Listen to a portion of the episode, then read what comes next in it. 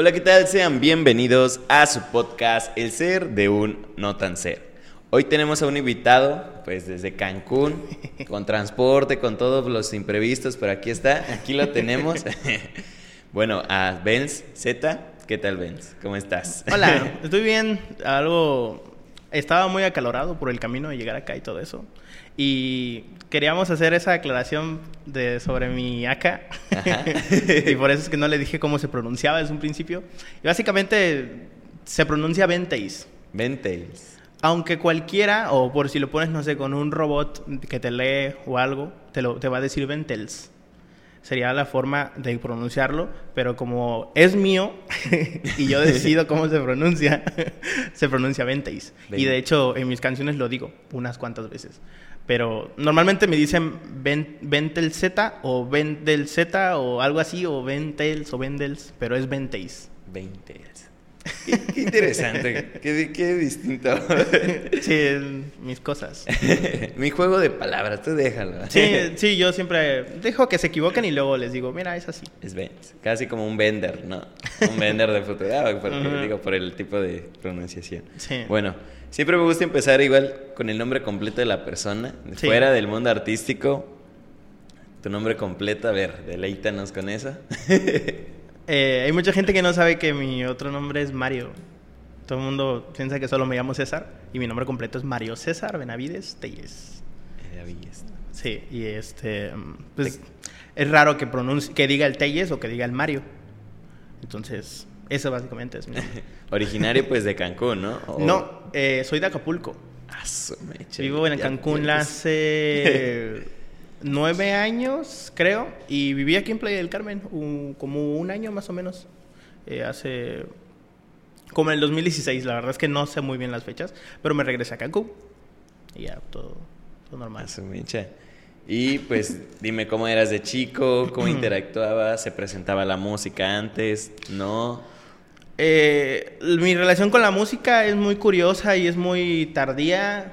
Eh, en mi familia, en la familia por parte de mi, de mi mamá, siempre ha estado la música presente.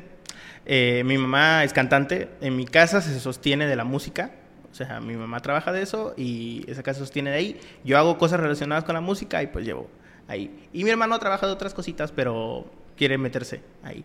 Entonces, en mi infancia, eh, o antes de que yo naciera, en, mi, en la casa de mi mamá, siempre se ha visto la música con mis abuelos, con mis tíos y, toda esa gente, que lo que mi familia, que lo que hacía era, pues que tenían bandas, que tenían grupos y cosas así. Yo, en lo personal, sin demeritar el trabajo de nadie, creo que la primera persona que tuvo talento nato, por así decirlo, en plan de que no necesitas enseñarle, entre comillas, porque siempre se aprende, algo fue mi mamá, que fue la primera que desde los seis años ella cantaba y se le notaba, pero mucho que sabía cantar y que había nacido para eso. Entonces, yo, eh, queriendo seguir eh, en la línea familiar, eh, la familia queriendo seguirla, mi mamá creía que o mi hermano o yo íbamos a cantar, íbamos a saber cantar alguno, pero no pasaba. Y pasaban los años y pasaban los años. Y yo ya tenía 8, 9, 10 y creo que como a los 11 años me hizo cantar una canción, que creo que era el Muelle de San Blas de, de Maná, y luego La Malagueña, y varias cancioncitas. Y como que lo intentaba, y intentaba que me relacionara con la música, y todo eso. Pero no funcionaba. Yo sentía que, que de verdad no era lo mío. Era muy forzado. Lo era muy forzado. De hacer. Y aunque yo sí tenía un apego a escuchar música, todavía no tenía definido una personalidad en ese aspecto. Eh, me gustaba mucho Vicente Fernández, eh, mi papá era DJ, entonces pues, había mucha música en la casa todo el tiempo. Cuando dejamos de vivir con él, eh, yo empecé a escuchar otras cosas como 50 Cent, Eminem, y ahí fue cuando empecé a hacer algunas cositas, que es que hacía algo muy curioso y es que de camino a la escuela cantaba las canciones de Eminem pero yo no sé inglés. Entonces ahí tienes un niño de, de 11 años guachaguacheando las canciones de palabras raras. E, inventándose las canciones de Eminem en el camino y iba con mis amigos y yo iba así, ah, rapeándolas y básicamente eso. Pero mi acercamiento real con la música fue un poco más tarde, creo que ya viviendo aquí en Cancún, digo, bueno, estamos en playa, ¿no? Viviendo ya en Cancún, eh, simplemente sucedió simplemente un día eh, me puse a cantar con la computadora y puse un micrófono y puse a hacer ruido y mi mamá estaba escuchando en la sala, pero yo no lo sabía y yo me puse a cantar un karaoke de una canción que era sobre un videojuego o algo así. Eh, y entonces, cuando se apagó la canción, cuando terminó, escuché a mi mamá aplaudir y me estaba diciendo, bravo, bravo, bravo, porque me había escuchado cantar, porque según yo no cantaba, y había cantado ese día y fue como que, ah, míralo, sí sabe. sí, solo llegó un poquito tarde la, el alumbramiento en ese momento. Sí, porque yo digo, cuando es de familia musical, o sea, de que muchos de sus generaciones le ha gustado bastante la música, por lo regular es de que a veces o, o no, si no cantas, tocas algún instrumento. Y si no tocas un instrumento, pues te dedicas a la cantada o producción o en general algo que tenga que ver aún con el círculo de la música para como que crear complementos de lo que ha faltado en las generaciones pasadas. Entonces ahí se va creando complementos pequeños. Pues vemos que te quisieron forzar, te quisieron meter en, en, un género que quizás sentiste en ese momento como que no. Sí, en, general nunca me insistió mucho mi mamá, solo fue como que, a ver, inténtalo. Y ya después fue como que, pues, no, o sea, no, y ya no me lo volvió a mencionar jamás. Y fue como que, ya que me soltó, fue como que ahora sí por mi cuenta yo lo voy a, me lo voy a averiguar, ¿sabes? Como que ya lo quisiste intentar más por tu cuenta, o sea, con un género que, que a ti te... Bueno, igual creo que la música es como un libro, es lo que a veces he dicho, porque pues un libro tú lo escoges, bueno, el libro te escoge a ti, es así la música, el género como tal te escoge a ti, no tú lo escoges, literal, entra y acopla, se une todo correctamente y es en que pues ahorita ves que te está yendo bien en un género. Sí, aunque eh, eso es algo que quizá mucha gente no sabe, mi género principal no es el rap. Y eso es algo como que un poquito controversial. Mi género secundario es el rap y el género con el que yo me presento es el rap. Pero realmente eh, a mí me gusta más el metal y siento que se me dan mejores otros géneros. De hecho, un poquito spoileando algunas cosas, eh, lo próximo que está por salir son, no son discos de rap. Sí voy a estar sacando rap, pero ahorita estoy trabajando en un, en un disco de baladas, que ya está... Hay una baladita por ahí en mi, en mi Spotify. Eh, tengo un disco de baladas completo desde hace un montón de tiempo. Tengo un disco de rock pop y estoy haciendo unos temas post-punk. Entonces, sí soy algo versátil, aunque definitivamente en la escuela lo que más me llamaba era el rap. O sea, era eso, pero podría decir que soy una persona, de hecho, que escucha muy poco rap y que sabe más de cualquier otra cosa que de rap. de verdad, o sea. De hecho, este, eso es bueno porque así ya no. Y creo que por los tiempos antiguos, de que pues el rap solo se veía como o haces rap, o haces reggaetón, o, o haces pop, o baladas. O solo se encasillaba en algo. Ahorita ya es de que pues tú también quieres probar cosas distintas, ya no se ve mal con la gente, como que ya lo puedes proyectar de una mejor manera y, esperar el resultado. Supongo que también tiene que ver con qué, qué, quieres tú hacer en el rap, porque si tú de verdad te crees eh, o te atribuyes formar parte de una cultura, una cultura que no se abre a otras cosas, es respetable que no lo hagas. Yo, yo en lo personal, eh, y siempre me encargo de tratar de mostrar esa imagen, yo no formo parte de nada. Eh, siento que las etiquetas eh, son un poco absurdas. Tengo mis límites y muy marcados. no de cosas que no puedo hacer, sino de cosas que no quiero hacer y que no me gusta. Como por ejemplo, yo soy productor también. Todo, mis, todo mi disco yo lo produje, todas las instrumentales, todas las grabaciones las hice yo. Pero yo le produzco también a otras personas y yo no, eh, no pongo autotune cuando me graban, graban conmigo. Y es una regla de mi estudio, en mi estudio no hay autotune. eh, no es porque le vea algo de malo, hay artistas que saben cantar perfectamente y usan autotune, pero a mí no me gusta. o sea, es mi, es mi límite, ¿me entiendes? Y, y, así es, son varios límites que, que he ido forjando, lo mismo. De ahí no sé, pues dices que igual empezaste allí en el rap. ¿Empezaste escribiendo o, empezaste ya, bueno, o ya pues en un modo batallero? No sé si igual te topaste en ese en algún momento ese tipo de modo batallero. Eh, una aclaración pequeñita. yo no comencé rapeando, yo comencé cantando otras cosas y toco la guitarra y varias cosas, pero en cuanto al rap, comencé escribiendo y antes de sacar mi primera canción, realmente escribí muy poco. Eh, la primera canción que tengo se llama Amor y Odio. Eh, está en mi disco Sonámbulo, que es mi primer disco. Eh, esa canción podría decirse que es mi primera canción, porque realmente yo no soy la clase de persona que escribe y escribe y escribe y escribe y escribe. O sea, yo fui, eh, me acuerdo que me gustaba una niña y pasaron unas cosas bien absurdas, es una, eh, una etapa de morro. y me acuerdo que me fui a mi casa llorando ese día y me subí a mi cuarto y me puse a escribir la canción y le, le, metí ficción, evidentemente, porque si contaba mi problema, es como que voy a ser el problema de un niño de 16, de 15 años, 14, no sé cuántos tenía. Este, entonces le metí, le metí ficción y se, ahí el tema. Y en cuanto a, batallas, no, yo no... Nunca te has... No me gusta improvisar. Eh, he ido a eventos por diversión o porque dicen, ¿quién quiere aventarse una batalla? Y yo levanto la mano para, animar el evento. Y siempre, siempre he destacado, siempre me han dicho, o he, no sé, eliminado a todos.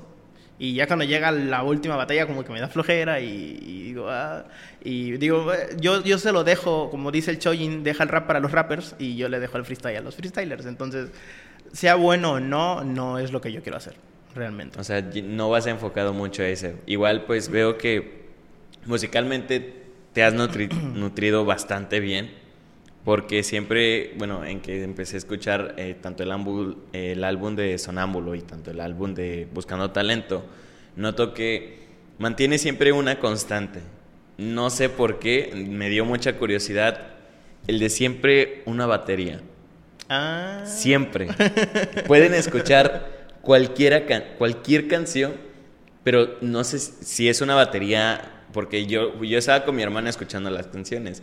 Entonces yo le dije, siento que más es una batería orgánica, que tú lo estás grabando.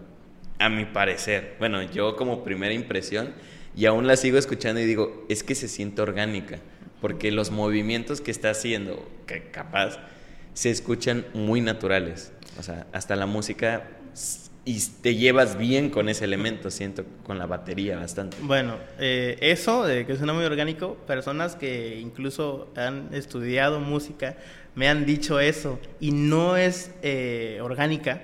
Sin embargo, eh, son efectos de batería a los que le he metido mucha improvisación. Y dices, ¿cómo? Si es un programa de, de producción, pues se puede improvisar se puede improvisar, de verdad. O sea, tú puedes visualizar lo que quieres y darle pam, pam, pam, pam, pam, pam. Lo creas, le das play y ya le empiezas nada más a arreglar. Entonces, se crea algo orgánico porque lo hiciste técnicamente, orgánicamente. Y no lo hiciste con una... Yo lo haría con una batería si tuviera una batería. lo hubiera hecho perfectamente con una batería si tuviera una batería, pero no tengo una batería. Y aunque en el primer disco escogí algunas eh, instrumentales que creo que llevan batería, eh, ese es un poco más digital. Yo no produje el primer disco en cuanto a las instrumentales. Lo demás, pues yo me lo grabé, eh, el primer disco. El segundo disco sí lo produje todo yo y más que nada fue por una carencia de elementos. Y es que todo ese disco de pieza a cabeza, excepto el tema 11, eh, que fue grabado en una compu, todo de pieza a cabeza está hecho con un teléfono. Todo el disco se busca talento. Y eso es algo que pocos saben.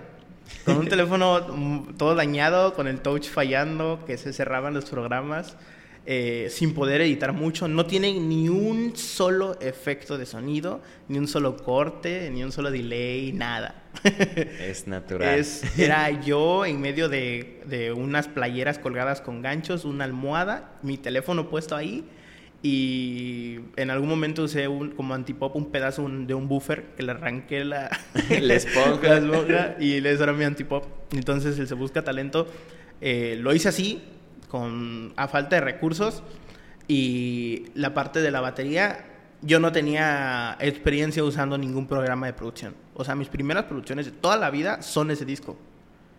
Y afortunadamente estudié una parte de la carrera de música y pues me ayudaron para algunos valores, para algunas partes este, de los tiempos y todo eso. Y pues eso me amortiguó un poco, aunque sin embargo antes de comenzar ya había, ya había hecho instrumentales como la de marionetas, que es el tema 2, este, Estúpidos Compulsivos, que es el tema 12, y varias ya las había hecho antes de entrar en la carrera. Entonces de ahí viene un poquito igual el nombre del álbum o más o, cómo fuiste que le dijiste, ah, pues quiero que se llame Se busca talentos. ¿Por lo mismo o álbum tiene un concepto visual y un concepto pues conceptual. y es que si tú ves el disco, eh, yo quería hacer un pequeño proyecto que era pegar en la portada del álbum en lugares. ¿Por qué? Porque la portada es un cartel de Se Busca. Dice Se Busca, está mi cara, y abajo dice como recompensa, talento. Evidentemente, cuando lo escribes, da otro significado. La portada significa eso. Es un concepto de un se busca y la recompensa es talento. Y conceptualmente hablando, eh, básicamente no es que yo buscara algo, simplemente es como una burla, realmente. Es un disco muy burlón, es un disco muy, este, muy atacante, muy ofensivo, fuera de las partes reflexivas, porque tiene muchas, es un disco atacante y más que nada es eso, es como una oda a Brother, quizá tú deberías buscar un poco de talento. y, así, o sea, realmente todo se basa en la portada. El título es menos, es menos relevante que la portada. La portada es todo el concepto. Es un cartel de se busca, simplemente. De hecho, igual en cada canción se puede observar eso, de que siempre estás de... Eh, pues yo me la pasaba en, un, en mi cama o haciendo freestyle o cosas, bueno, no haciendo freestyle, sino tratando de buscar y crear y empezar a crear el disco. De hecho, igual dices de que, pues, hice la canción 12 antes del tema 11 ah, y, conceptos así, entonces es como de, a mí auditivamente nunca me lo esperé de que igual lo hayas grabado desde un teléfono y cualquier cosa, porque digo, más le, siento que le da más peso todavía al, álbum, porque es de que no tenía nada. Sí. Estoy haciendo un, un disco, bueno, un álbum que se llama Se Busca Talento. tienes las pocas herramientas, tienes las canciones que se escuchan. Déjame felicitarte porque realmente se escuchan muy bien. Las he escuchado igual en un carro, las pongo en mi bocina y se escucha muy bien, no se escucha ni fuerte, que a veces puede provocarlo, o muy bajo en, dispositivos que a veces se pueden detectar. De hecho, el único tema que tiene esos problemas antibajos son la crema y estúpidos compulsivos. Esos los grabé en Ciudad de México. Fue con una compu, pero fue así. No teníamos tiempo ya y era una computadora que no podía reproducir un video de YouTube, imagínate de tan mala que estaba. que, muchas gracias a los que me la prestaron. O sea, lo agradezco con toda la vida. Pero sí, la computadora estaba muy mal y no pude editar, no pude hacer compresor, no pude usar compresor, no pude hacer nada. Por eso el disco no tiene edición, o sea, el disco es así. Curiosamente, las canciones que grabé con compu son las que suenan peor. y con las que grabé en el teléfono. en teléfono son las mejores. Excepto Se Busca Talento, que es el 11, que ese fue el único tema que grabé en, este, en la computadora ya, ya yo sentándome a editar y todo eso. Y es, es mi tema favorito del disco. No digo que sea el más bueno, pero sí es, es mi tema favorito. De, hecho, igual, para mí, creo, es, creo que cuando lo escuché en Spotify es el primero que se pone, el de Se Busca Talento. Entonces yo dije, viene, bueno, no es de que bien, venga fuerte, sino digo, es una explosión de ritmos muy, muy caótico, porque me gustó mucho tanto la letra, tanto los sonidos, y por eso te digo, igual presentas una batería siempre constante en, las canciones. Pero igual me está eh, en que te comenté en YouTube de que es mi canción favorita, tú me dijiste, sí, pero es la que igual tiene muchas, muchas... Está muy infravalorada. muy, muy infravalorada. bueno, eso. Eso. no sé por qué, a qué se deba que tú lo sientas así. Porque Em, yo comprendo que no soy un artista con mucho alcance, eh, pero eh, Gracias por Nada, que es el, intro del disco, tiene como 800, ya llegando casi a 900 visualizaciones. Eh, marionetas, que para mí es el mejor tema del disco y con el que más me esforcé, tiene ya 600 y tantas, creo. Y Se Busca Talento tiene 150. Y a pesar de que hay más canciones que tienen eso de mis canciones, siento que me quedó tan bien que me duele un poco que no, que no haya despegado tan bien, ¿sabes? Y, y cuando salió siento que poca gente realmente le gustó. Y eso suele pasar mucho. Pero sí, yo fue como que, wow, ¿cómo me acaba de quedar este tema? Y ya lo lancé y fue como que, igual tardé un poco en sacarlo, pero sí sentí un poco de mal, no respuesta negativa, pero no sentí respuesta realmente. Creo que igual sacaste una mitad y después sacaste la otra mitad, bueno, por lo que vi en publicación. Fui sacando en el disco poco a poco. Y sinceramente, y de hecho lo digo en Se Busca Talento, no es que sea paciente, es que soy postergador. O sea, realmente fue por ser un por, por pasarme a hacerme, haciendo otras cosas. Eh, y lo, yo siempre, mira, hay algo muy importante, y es que cuando yo critico algo, yo soy muy criticón y lo hago ver en cada canción y lo hago ver en, persona, en Facebook. En Facebook soy muy exagerado, yo no soy así en persona realmente. Eh, yo soy una persona que trata de ver por el bienestar de los demás, que los demás estén cómodos. No cuido lo que digo al 100%, pero siempre me fijo en los demás. Y hay gente que cree que yo soy muy desconsiderado, pero ya cuando me tratan se dan cuenta que no es así. O sea, yo soy el que cuando estamos cinco personas, yo estoy viendo que todos estén cómodos, que todos estén bien, yo trato de estar pendiente a todo, que todos crucen bien la calle, todas esas cosas, ¿sabes? Entonces, eh, en cuanto a mis canciones, trato de criticar muchas cosas, y me faltan muchísimas criticar, y que las critique no quiere decir que no las diga, que no las haga en la canción teatro digo, tu esfuerzo te, lleva hasta donde tú quieras, pero dudo que te esfuerces como sueles contar. Y pues es muy cierto, o sea, yo no suelo decir que me esfuerzo porque no lo suelo hacer. Realmente, todo sale solo. Hay canciones muy buenas que las hice en 10 minutos, las grabé en otros 10 y las eh, exporté en otros 10 y salieron y quedaron perfectas y, y, podría inventarme perfectamente que, ay, no, esta canción es muy compleja y no sé qué y no sé qué, pero no es cierto. Y no me esforcé lo suficiente con ese disco, cosa que quiero, quiero dejar atrás y empezar a mejorar un poco más. Eh, haciendo otras cosas, eh, he tratado de leer más, de cultivarme, de usar un mejor vocabulario, eh, no limitar mis conceptos a tanto. Y una canción que voy a sacar apenas en, en el estribillo dice, este, odio admitirlo, pero esta vez sí me esforcé, o sea, es como que rayo, siempre he dicho que me da igual y que me sale todo espontáneo y que no necesito realmente inspiración y estoy empezando a hacerlo, pero pues es algo que critico mucho de la gente, pero yo también lo hago y es algo que suele suceder mucho, critico cosas que yo también hago. Sí, y eso se ve, se ve bueno, ¿sabes? Porque en algún momento en el que tú digas, ah, la estoy regando, y en algún momento de tu celular puede aparecerse alguna de tus canciones, es como de, ah, no manches. O sea, como una autocrítica por, a ver, como dices, no estar esforzándote o no estar dando realmente las cosas que puedes darlo en un disco. Es como de escucharlo y decir, bueno, vamos a crear no de ese concepto, sino algo más fuerte, como dices, de críticas. O sea, no te gusta criticar por redes, te gusta mejor criticar en forma lirical, aparte y que tengan más peso. Lo critico todo en todas las formas posibles, pero sin duda la mejor forma que tengo es musicalmente y tengo mucho que decir, o sea, me quedé muy corto en el Se Busca Talento.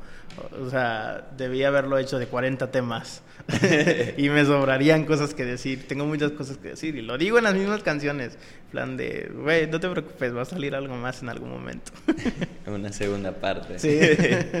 de ahí, pues ¿Cómo fuiste ya como que mejorando ese tipo de letras? No sé si ya te venías estudiando un poquito, porque siento que a veces las primeras letras de uno pueden ser las, no las tan, no muy pesadas, pero cómo te fuiste educando pues para llegar a una magnitud de letras que sí hacen pensar a la gente. Eh, sinceramente eh, fue puro, eh, ya estaba en mí no lo estudié, no lo intenté, no, no me esforcé demasiado, solo fui yo mismo, ¿sabes? Y eso es algo muy importante, decir lo que piensas. Y sé que suena muy sencillo y muy cliché, pero hay gente que nunca en su vida lo hace. Que cree que lo hace y nunca lo hace realmente. Y en ese momento en el que empiezas a ser tú, es cuando la gente siente que estás platicando con ellos y que les estás diciendo algo que les puede servir o no les sirve, pero los hace pensar, o los hace identificarse, o los hace ofenderse también. Que, que puede pasar, es como que, brother, te ofendiste con lo que dijo, dijo mi rola, deberías mirarte que quizá tienes algo. o sea, soy un tipo muy improvisado, musicalmente hablando, eh, artísticamente hablando, todo lo hago al ahí se va. Soy muy meticuloso a la hora de ya ejecutar algo, pero por ejemplo mis letras son un poco improvisadas. Sin embargo, supongo que el simplemente ponerme a pensar en cuáles son mis ideas y cómo las quiero plasmar fue algo que me sirvió. En plan de volverlo a leer y decir, ¿realmente yo pienso esto? ¿Lo leo? Sí, sí lo pienso. Estoy de acuerdo. Ahí va. Cometí muchos errores en el disco.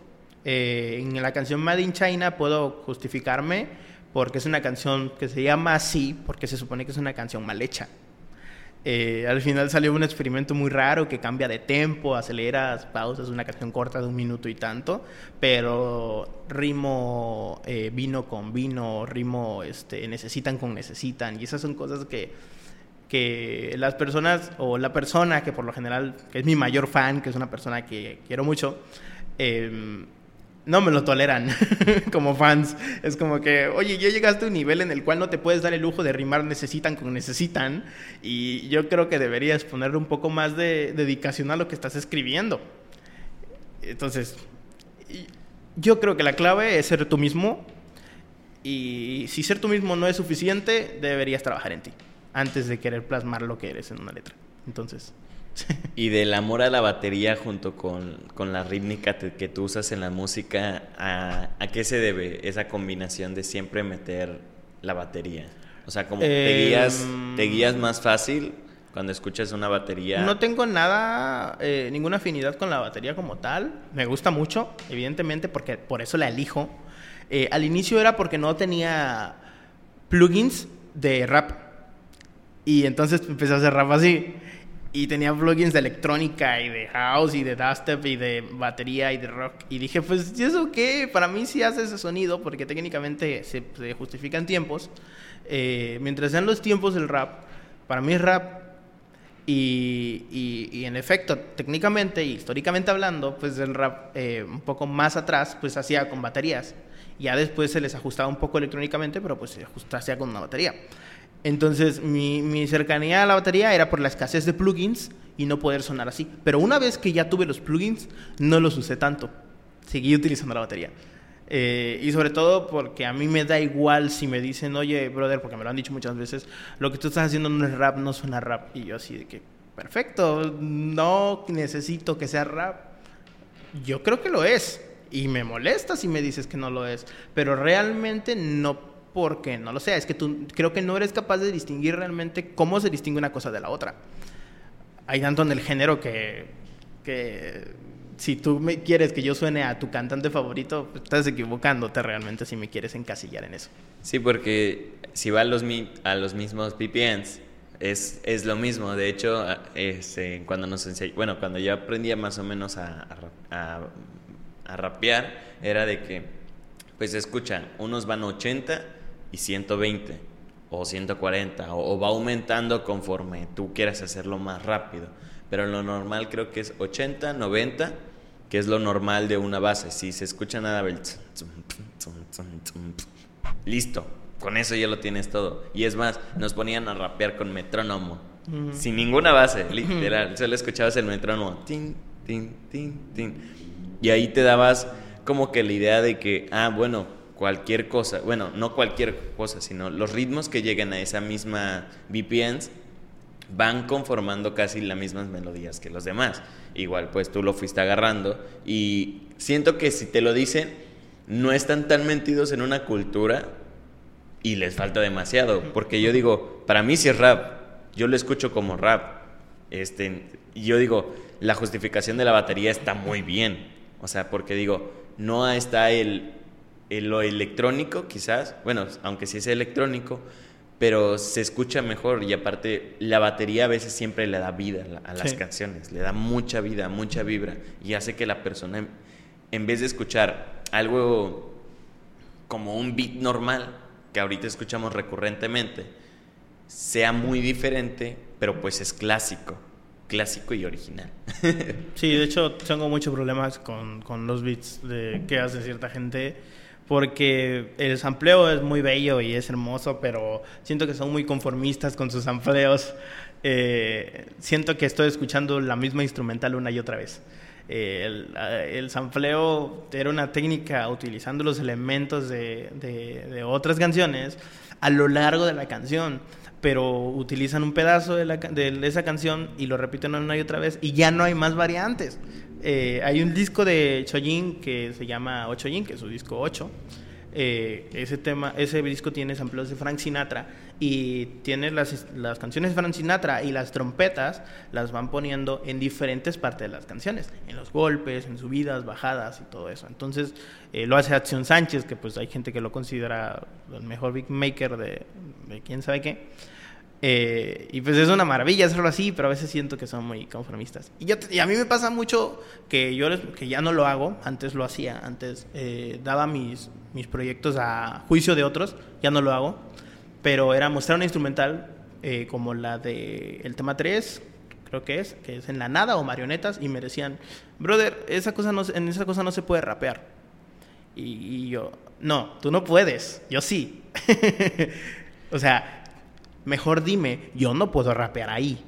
Es diferente. Hace muy poco reaccionaron eh, eh, Taser, eh, Skill y Compare Flow a una canción mía este, en un directo. Y Compare Flow lo dijo. Dijo, a mí esa instrumental se me hace muy trambólica y yo no podría rapear ahí. No dijo, no se puede rapear ahí. ¿Entiendes? Entonces hay una diferencia realmente. De hecho, en el, bueno, yo en el modo que, pues, que estoy de batallero es de que si no le sabes entrar a cualquier ritmo, y creo que eso igual lo pongo, pero en la música en general. Si no le sabes entrar o sabes entender la rítmica de, de las canciones, de cómo van, tu apreciación, bueno, no tu apreciación a la, a la música, sino tu oído aún no está preparado como para dar un siguiente paso más adelante. Porque yo es de que yo siento que a veces sí puedo rapear en algunas cosas, pero si me ponen ahorita la de los corridos tumbados, aún no le entiendo.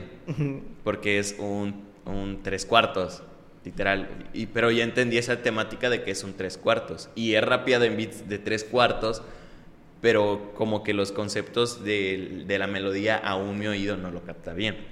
Entonces ahorita es de que yo te puedo cantar en guitarra, te puedo cantar es más, luego ponen beats de.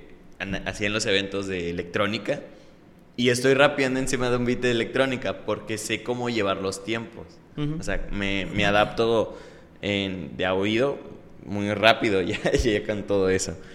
Bueno, de ahí, pues cómo se fue dando un poquito más el, bueno, no el producir, yo diría que más el, la creación porque vi que creaste pues tu propia productora, creo que es el Ice Cream Production. ¿Por qué el nombre? O sea.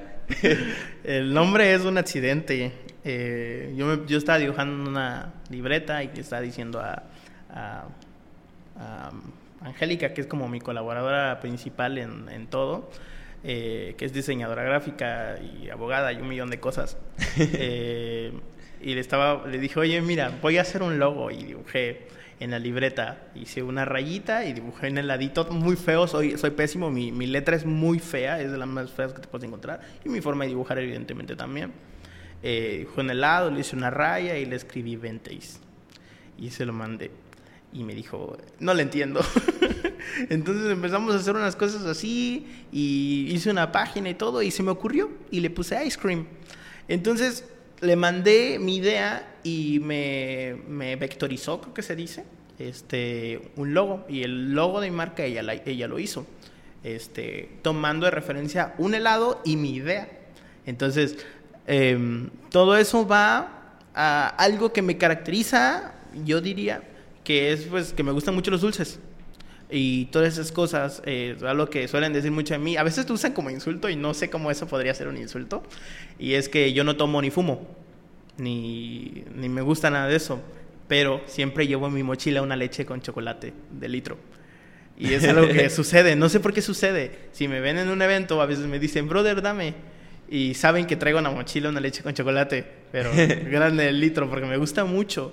Y de hecho, en Se Busca Talento, digo, la leche de chocolate me gusta más que el caviar.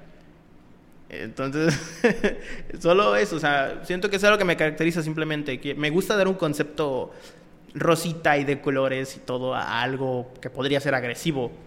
Eh, tenía algún planeados, tengo planeados algunos, algunos proyectos con eventos de rap y todo que quién sabe si lo haga o no, soy más enfocado en lo mío, pero en plan de hacer un flyer lleno de florecitas y ponerle una chica anime y ponerle heladitos y flores por todos lados, pero que sea un evento de puro rap pesado, ¿entiendes? Solo me gusta ese contraste, que soy un tipo que hace rap un poco, hago un rap un poco raro, pero también agresivo en algunos puntos. Y pues me gusta poner un heladito así todo tierno y hacer eso. De ahí, si no hubieras llevado el camino a la música, o ¿qué hubieras estudiado o qué te hubiera gustado si realmente en la música no tuvieras nada o no te ves fuera de la música? Eh, desafortunadamente para todos los que me quieren, no me quieren ver en la calle, eh, yo no llegué a un punto en mi vida en el que dije, sabes que no me puedo morir si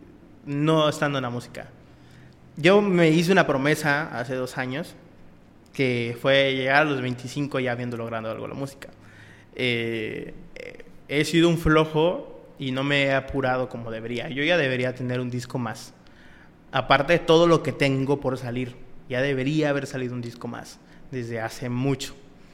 Eh, pero realmente yo no me veo en algo más que la música y de hecho yo dejé la prepa y no porque me costara o algo así, que no soy tan bueno en la escuela, pero tampoco me cuesta, o sea, me las arreglo siempre a mi manera, en la secundaria me mudaba mucho, entonces iba mal, pero cuando dije, ¿sabes qué? Ya me aburrió la secu, ya la voy a terminar. Me puse a estudiar y pum, pum, pum, pum, y la terminé con el, antes que todos y con el mayor promedio. Porque ya me había aburrido y dije, lo voy a terminar ya y con la prepa iba a hacer lo mismo, pero dije, no, o sea, no quiero, siento que me voy a poner a hacer otra cosa. Entonces la dejé y me puse a estudiar la carrera de música. Eh, sucedieron muchas cosas eh, y en la pandemia pues la escuela cerró, hubo demandas y muchas cosas y me quedé sin carrera, pero estaba estudiando la carrera de música. Entonces yo he guiado todo a la música y lo, lo, no lo he dado todo porque falta que dé todo mi tiempo y toda mi energía y lo tengo que hacer eh, pero toda mi vida la he guiado a la música. O sea, me estoy forzando a hacer eso. Me estoy quitando oportunidades, me estoy quitando, ah, pues quieres hacer música, está bien, pero debes tener el papelito porque el mundo real así es. Cállate. No, lo siento, sé que te gusta decir que el mundo real así es, pero a mí no me gusta eso. O sea, es, es mi decisión y yo me quiero forzar a la música porque no me veo haciendo otra cosa, lo siento, pero no. y de hecho está bien, o sea, y más, no sé cuántos años tienes ahorita. 20. 20. Casi, bueno, tenemos la misma edad. Entonces es como de, tu propósito a, los 25 es sacar casi creo que 5 álbums antes de los 25. Sí. Casi, casi uno cada año. Y pues el mío es como de que hacer 100 podcasts. Actualmente pues hacer 100. Como propósito de decir, quiero mejorar tanto mi persona, yo personalmente, porque soy una persona que nunca escuchaba. Entonces, esto es de que te tengo que escuchar, porque digo, soy importante, mi vida también es importante, sí, pero a veces no me vienen a ver a mí, viene a ver a la persona. Ya cuando vea ya un público que digan, ah, no manches, solo quiero verte a ti, ya digo, ok, ya voy mejorando mi performance, creo que en la plática, en el diálogo, y digo, ya, ya me están queriendo ver, ya no ven el podcast sin mí. Porque digo, capaz que puedo poner otra persona aquí y no va a haber ningún problema. Actualmente yo digo, si pongo otra persona aquí no hay ningún problema. Pero es de que en un futuro es de que no ven este podcast ya sin mí. Entonces quiero mantenerme eso en la cabeza es como que una meta o algo que yo quiero. Entonces es como de, vamos a ver, de aquí cinco años, ¿qué pasa? ¿Qué, no pasa? a ver, de ahí, este, de cómo te sigues nutriendo más. O sea, hay momentos donde realmente no escuchas nada, o sea, te quedas... bueno, digo el hecho de que no hacer nada como para tranquilizarte un poco de tanta música, de tantas cosas, y luego ya volver a retomarlo y darte un tiempo para ya volver. Es inevitable hacerlo porque soy muy procrastinador, procrastinador, no sé cómo se dice, y pues aparte, o sea, postergar pues es dejar las cosas fuera después, y procrastinar es hacer otras cosas en lugar de las cosas que deberías. Entonces es inevitable que no me dé un descanso porque me lo doy todo el tiempo, y ese es el problema. Entonces, sí lo he hecho, porque sí ha habido temporadas en las cuales de verdad sí estoy dale, dale, dale, dale, dale, como últimamente. Ahorita estoy en una etapa de la estoy regando, ahorita, actualmente, mi presente, la estoy regando. Porque eh, para próximos proyectos yo quería elevar mucho mi, mi, vocabulario. Eh, sí lo he hecho, pero no lo suficiente. Entonces he tratado de leer más, he tratado de, ver varias cosas, estudiar la etimología de las palabras, eh, entender mucho del español, de los idiomas, de, por qué los mexicanos hablamos como hablamos. Eh, estoy leyendo un libro que se llama El laberinto de la soledad, que pues creo que muchos, todos lo conocen o no lo sé, eh, que puede ser relacionado con el por qué los mexicanos somos como somos y qué nos diferencia de los demás. Entonces me he interesado mucho con eso para poder mejorar lo que digo, cómo lo digo, lo que pienso y todo. No para cambiar mi mentalidad, porque eso pasa automáticamente. De hecho, cuando no sucede deberías verte porque debe haber un problema contigo. Pero eso sucede automáticamente, eso no me preocupo. Pero sí, eh, y en cuanto a alejarme un poquito para relajarme, lo hago inevitablemente. Y desafortunadamente es un defecto, porque eso debe ser una decisión y no una consecuencia o algo que sucede de pronto. No es como de, ah, está prendida la tele. Y te sientes ahí y te quedas horas. Cosas similares. Sí, porque a mí me pasa similar como de, tengo que subir los clips hoy. Y luego digo, lo hago en la noche, llego en la noche. Lo hago mañana en la mañana. Y así va pasando y así va pasando y digo, no, no, no, no, tengo que, si tengo 25 podcasts ya este, grabados, programar todo, sacar todos los clips y mantenerlo ya subido, o sea, porque creo que en Facebook puedes subir casi dos, tres meses así en chinga. Y, es que es muy sencillo, pero no lo hacemos. Ajá. Es de verdad muy sencillo. Yo ahorita tengo pendientes eh, producciones que debo entregar y ya cuando me puse a hacerlas, mi computadora empezó a fallar. Y ahora que sí quiero hacerlas, mi computadora está fallando y es como que, César, lo debiste haber hecho antes.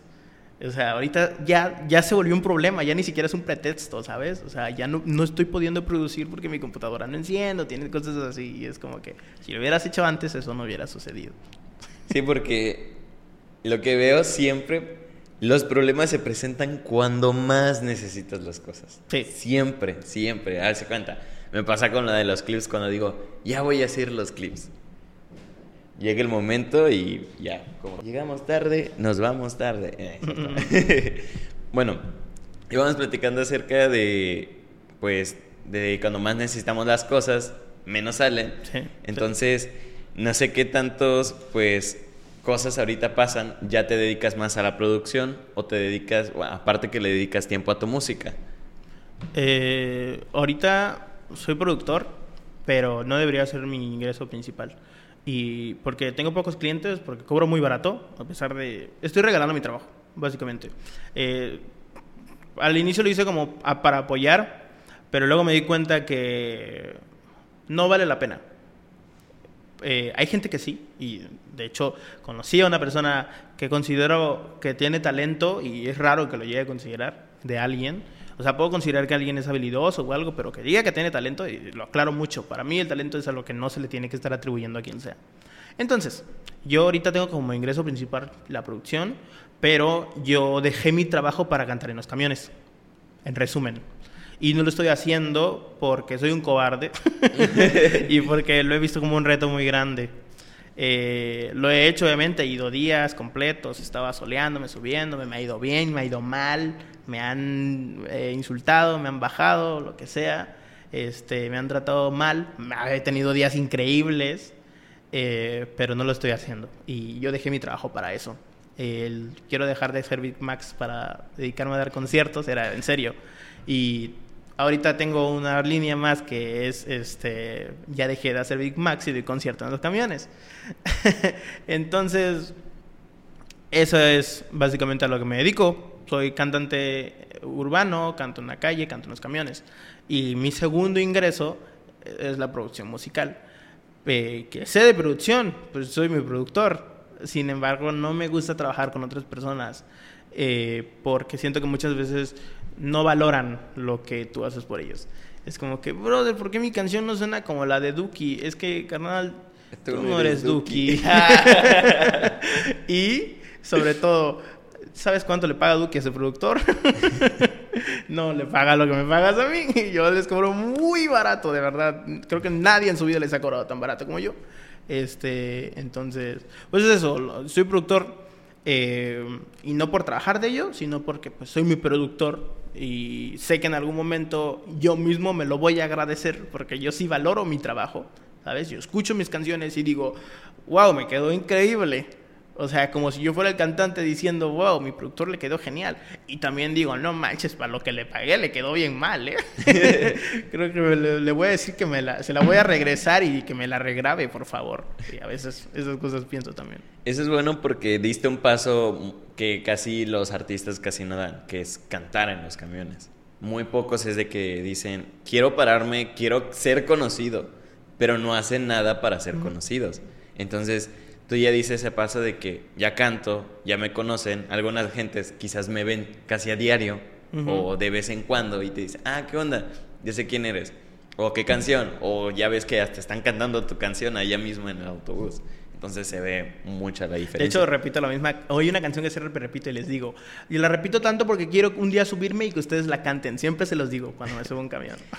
De ahí veo que tu puesta en escena es muy buena, es muy explosiva. O sea, vi, aparte de que has subido los videos en, en tu página, bueno, en tu Facebook, aparte en tu canal, veo que, pues sí, hasta yo pensé, como tú me dijiste, que no usas nada de autotune, nada de en sí, nada, se vio reflejado. O sea, tal cual la cantas en vivo, siento la, tal, la, la escucho como si fuera tu, tu canción en Spotify.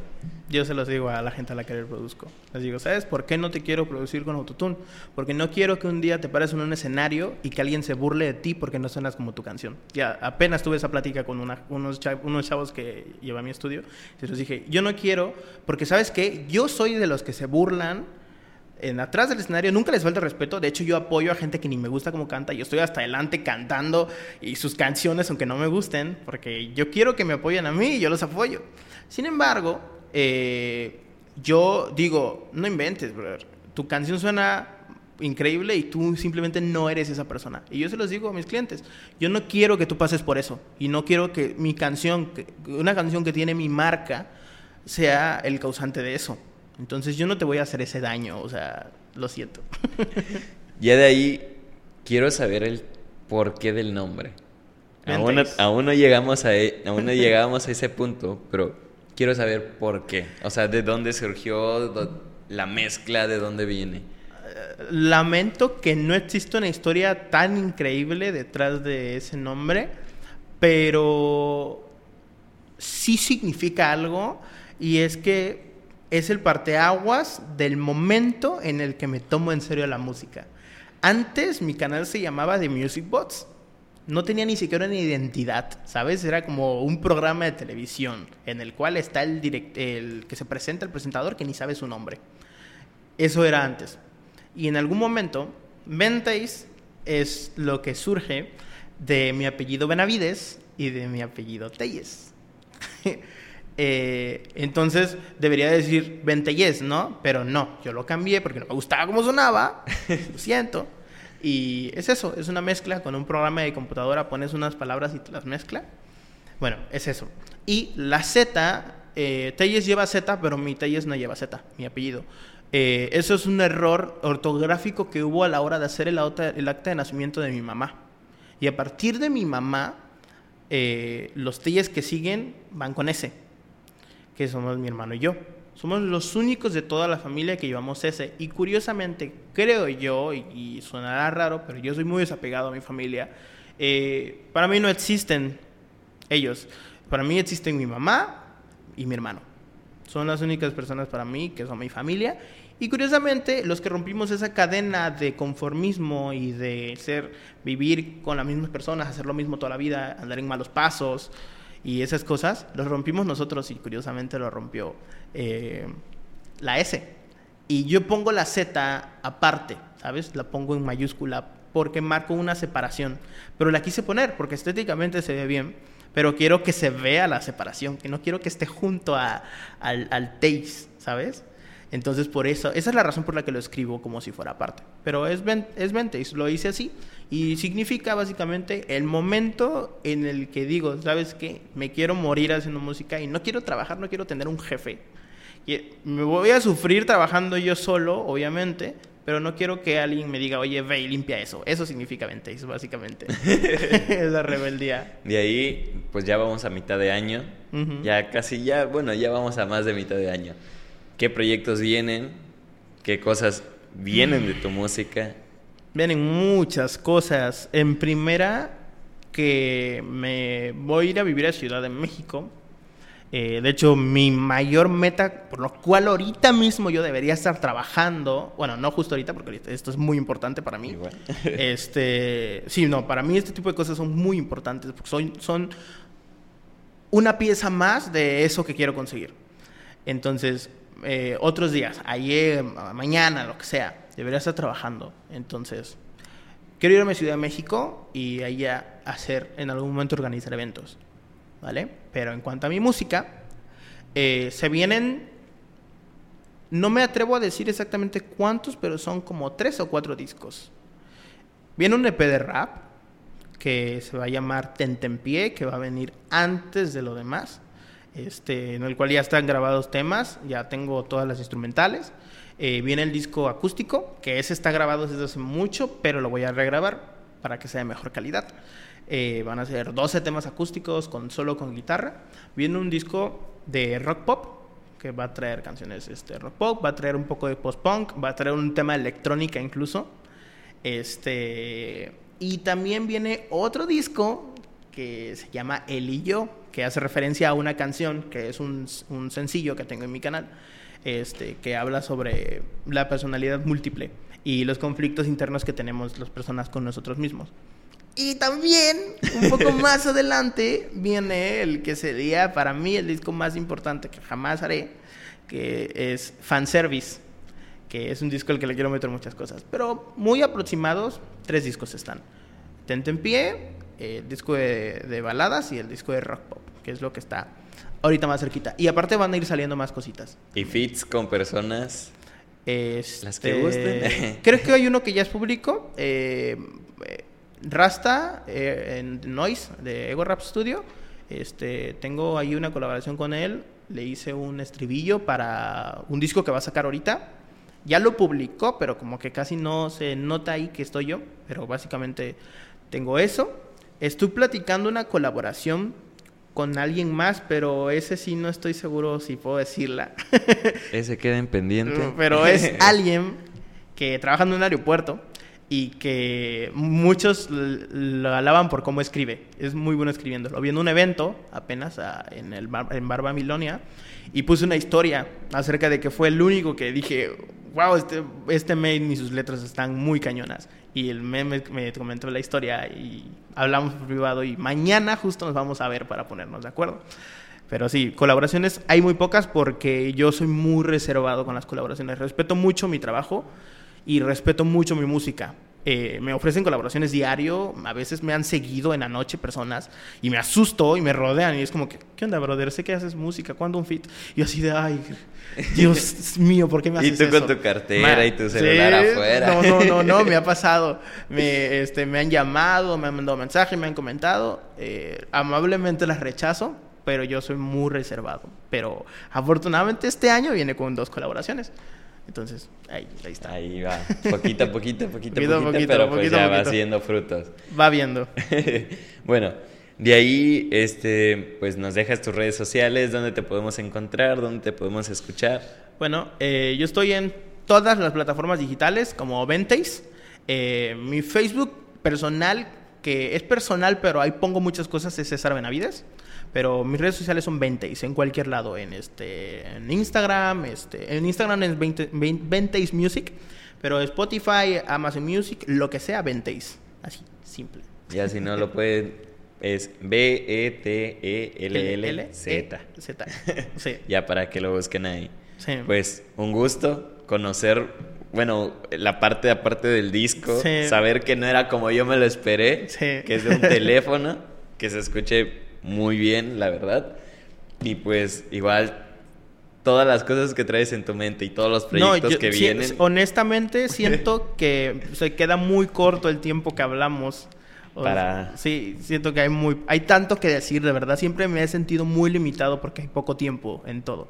Pero pues así son las cosas. Vamos a esperar a que salgan otros dos álbumes y lo Sí. vamos a traer de vuelta. Ya estoy muy cerquita, muy cerquita, muy cerquita.